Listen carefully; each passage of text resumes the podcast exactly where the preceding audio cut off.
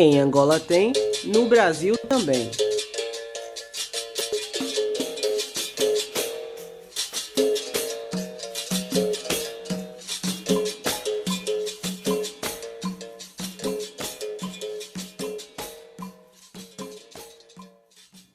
Dois meninos separados por um imenso mar, mas unidos pelo mesmo idioma, conheceram por meio de um projeto de correspondência entre alunos de escolas brasileiras e angolanas, cartas para lá, cartas para cá.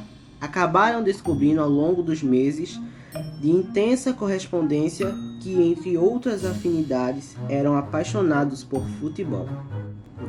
Um chamava-se Josinaldo e o outro Matondo. A idade é a mesma, 12 anos.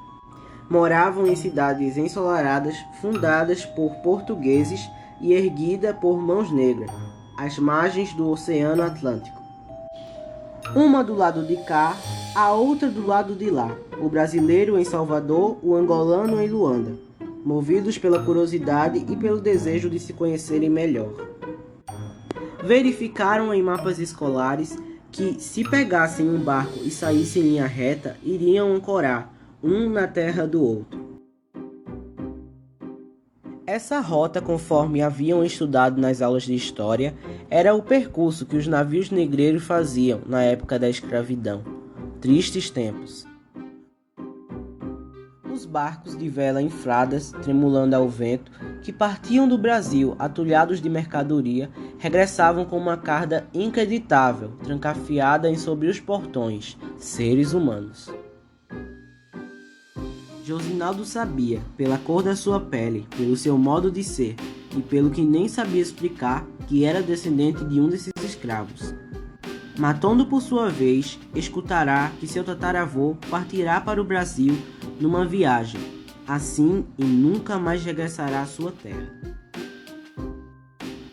O menino africano, em uma das cartas, enviou um cartão postal que mostrava um forte do tempo do Império Português, encarapitado numa colina, nos arredores de Luanda.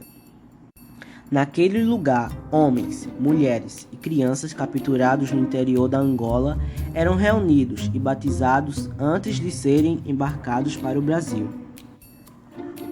A velha fortaleza estava escrito no cartão. Abriga hoje em dia o Museu Nacional de Escravaturas.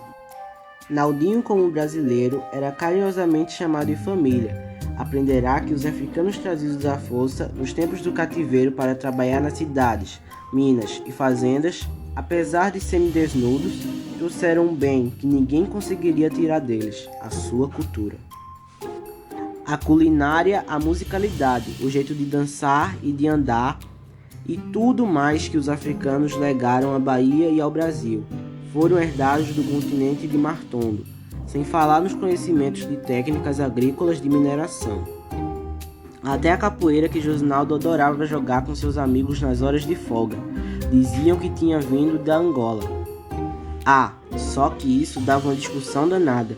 Tinha gente que jurava que a capoeira era uma luta brasileira, Martondo, ao ser questionado numa das cartas sobre a origem da capoeira, respondeu argumentando ser uma tradição africana, levada também pelos escravos para o Brasil.